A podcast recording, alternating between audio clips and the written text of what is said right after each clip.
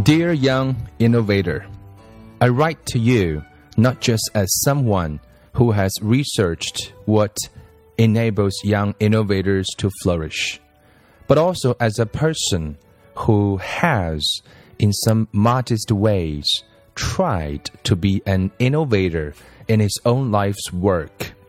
So, this letter to you comes from both my head and my heart.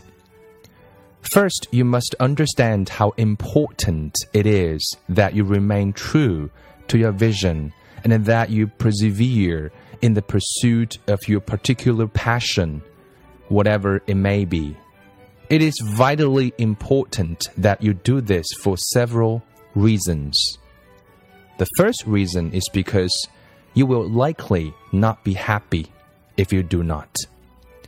If you give up or give in to convention, you may please some family members and others who are made uncomfortable with your being different.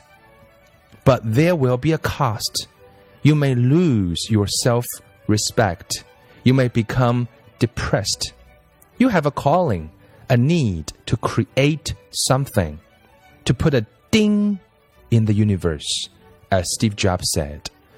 I know how hard it often is to believe that you can do this thing you are called to do, and that it is worth doing. But your creativity, rooted in your curiosity and imagination, is what gives your life meaning and direction. Martha Graham, one of the great dancers and choreographers of the 20th century, once said, there is a vitality, a life force, an energy, a quickening that is translated through you into action. And because there is only one you in all time, this expression is unique. And if you will block it, it will never exist through any other medium and it will be lost. The world will not have it it is not your business to determine how good it is, nor how valuable, nor how it compares with other expressions. It is your business to keep it yours clearly and directly, to keep the channel open. The second reason is that, quite simply, your country needs you. I know that you are not motivated mainly by the idea of wanting to grow America's economy.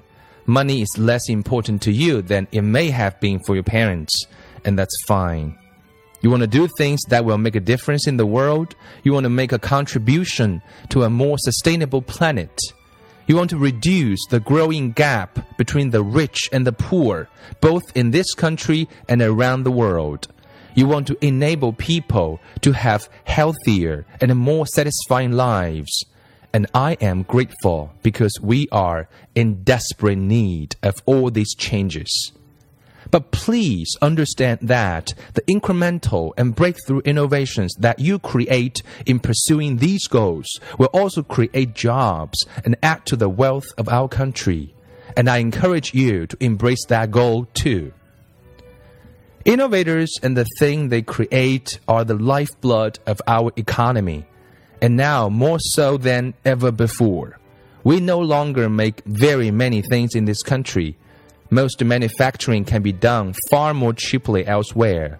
Many other kinds of routine jobs, both white collar and blue collar, are rapidly being either offshored or automated as well and we cannot sustain our standard of living just by providing more and more goods and services to consumers who are too debt burdened to keep on buying. As you probably know, nearly one sixth of our country's workforce is now either unemployed or underemployed, and has been so for a longer time than any point in our history since the Great Depression.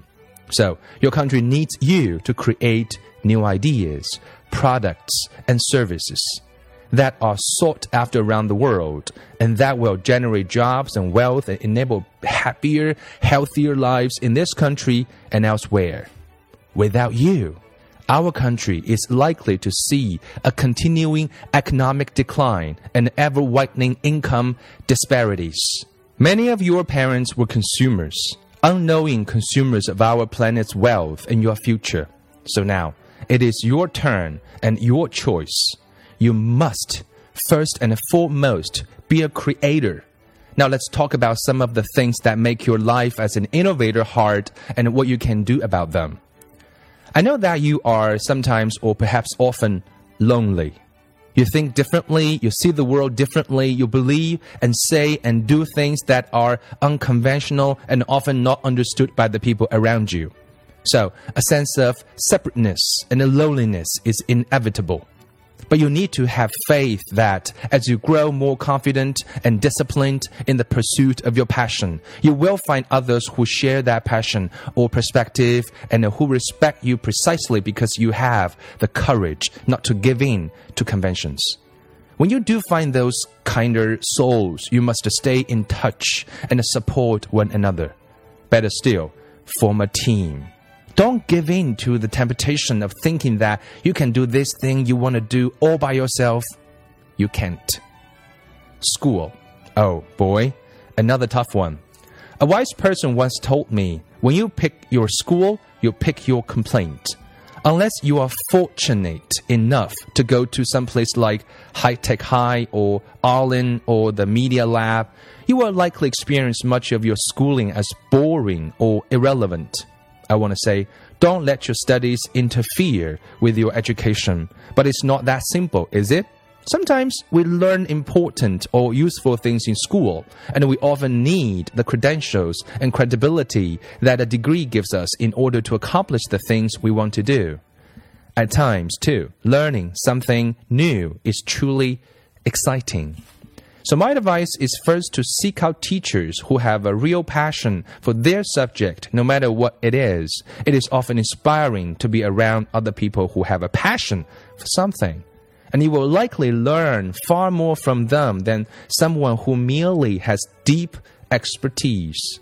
Spend time on and get good grades in the subjects that engage you and try not to worry too much about the others. Get what you can from those courses and take any assignment you are given for a class and try to make it your own. Adapt or adopt the requirement as much as possible to fit your needs or interests, even if that means having to seek some kind of special permission. Finally, in or out of school, study things that you care about in depth and develop an area of expertise. A tremendous sense of exhilaration comes from mastering something that is intellectually hard through a sustained effort over time. This kind of pursuit develops your capacity for discipline and the muscles of concentration and perseverance that you will need to succeed. People will also listen more closely to you if it is evident that you really know something. Another hard thing, you are going to fail. And likely more than once. If you don't fail, then you are probably playing it too safe. Failing hurts like hell, especially failing in public. But you will learn some of your most valuable lessons from failure, far more than from your successes. As you reflect on the causes of your failures, you will come to better understand yourself, your strengths, and your weaknesses and you will adjust your aspirations accordingly. You will also become clearer about what it is that you are trying to do and what is required to make it work. Think of failure as iteration, as learning. One of the hardest and most important things you need to do is believe in yourself and your vision. It is especially hard to maintain that self confidence in the face of failure. But without the inner certainty in the rightness of what you are trying to accomplish, you cannot persist. Some people may confuse your confidence with arrogance, and they will often tell you that you are just plain wrong. Don't listen to that kind of static, but do work at staying modest. If you're successful, people will flatter you, feed your ego, tell you how great you are. Don't listen to that noise either. Practice listening to many different kinds of people and ideas, though as that would be do gooder, Karl Marx once wrote. To make the frozen circumstances dance, you have to sing to them in their own melody. Listen for the melodies around you Become an anthropologist to better understand the economic, social, and cultural influences that promote or inhibit the changes you are trying to make. Read history and good novels to understand culture and character. Ask lots of questions and observe carefully. Listen to advice and then take it with a grain of whatever. Be passionate, but not dogmatic. Be both a believer in and a skeptic of your own ideas. Stay curious. Seeking to understand and appreciate many different kinds of people, their backgrounds, ideas, and beliefs is fascinating and often fun. Speaking of fun, make sure to have some. Take time off. Take walks and do other things to be in nature. Get exercise regularly. Listen to music. Study paintings and photographs. Volunteer. All this will help you to stay more centered and balanced and give you both creative and physical energy as well as more stamina. Enjoy your fun pursuits, but also know that you will need to cultivate several kinds of disciplines. One is the discipline of plain hard work. In his book, The Outliers, Malcolm Gladwell writes about the importance of putting in 10,000 hours in order to get really good at something. Don't hang around waiting to be inspired. I think it was Thomas Edison who said that the creative process is 1% inspiration and 99% perspiration. You will likely need to develop a regular schedule and a routine for your work. Another discipline is focus. Because you are naturally curious and creative, you'll be tempted to explore many things and go in several directions at once. That's important to do for a while, especially in the early years of college. But at some point, you will have to get and stay focused. While you don't want to wear blinders or become maniacal, you will not achieve anything significant without a sustained focus focus and finish, then move on to a new project that captures your interest. The final discipline you need to cultivate is self reflection.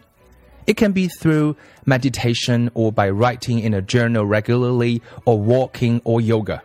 Many different ways exist to listen to what the Quakers call that still small voice within. However, you do it, you need to practice regularly and not wait until the mood strikes you. The better you know yourself, the wiser your decisions will be. It will also help you to develop your capacity for discernment, knowing when to listen and when to block out others' voices, as well as whom to listen to and whom not to, what company to work for and which ones to avoid. Being an innovator and an entrepreneur is a blessing and a curse. The blessing is that you have the capacity to see and do things that others around you may not.